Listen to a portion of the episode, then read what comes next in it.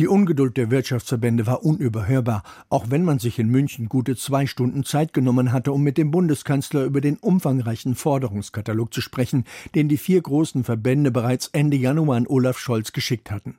Und BDI-Präsident Siegfried Russwurm brachte diese Ungeduld in der anschließenden Pressekonferenz auch auf den Punkt. Die letzten Monate haben bei vielen Unternehmen für Ernüchterung gesorgt. Die Verunsicherung ist groß und das ist Gift für Investitionen. Das Wachstumschancengesetz ist nur ein Beispiel unter vielen, wie es nicht laufen sollte.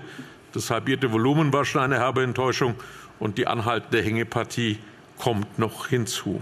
Die Verbände halten an ihrem umfangreichen Forderungskatalog fest und fordern Strukturreformen, um das Klima für Unternehmen in Deutschland zu verbessern und wieder zu mehr Wachstum zu kommen. Die Themenpalette war genauso breit wie die Problemlage von der Steuer- und Energiepolitik über Planungs- und Genehmigungsverfahren, Bürokratieabbau bis zur Fachkräftesicherung. Und genau da brauche man eine klare Wachstumsagenda der Bundesregierung, die über die laufende Legislaturperiode hinausreichen müsste.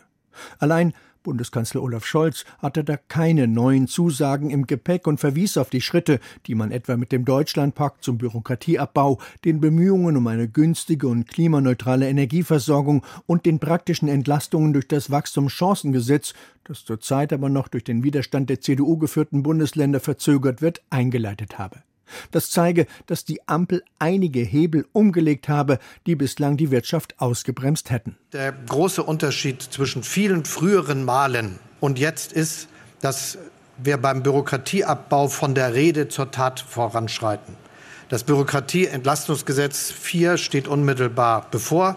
Das wird erhebliche Milliardenerleichterungen für die Wirtschaft mit sich bringen.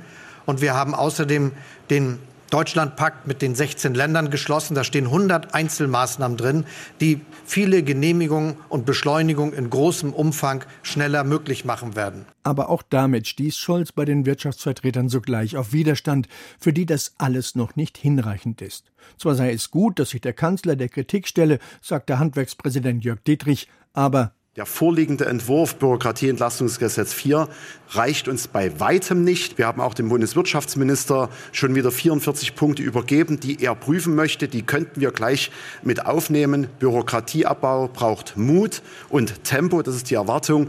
Insofern war das nicht die allerbeste Stimmung, wobei allerdings auch nur auf die Defizite der Politik geschaut wurde und von den eigenen Versäumnissen der Unternehmen keine Rede war. Natürlich hilft es nicht, wenn ganz viele Lobbyisten und Politikunternehmer die Stimmung im Land verschlechtern, weil dann behalten die Leute ihr Geld auf dem Sparbuch und investieren nicht.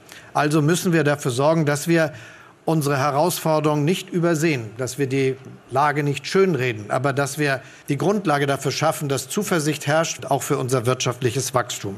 mahnte der Kanzler, denn das Schüren schlechter Stimmung helfe da auch nicht weiter.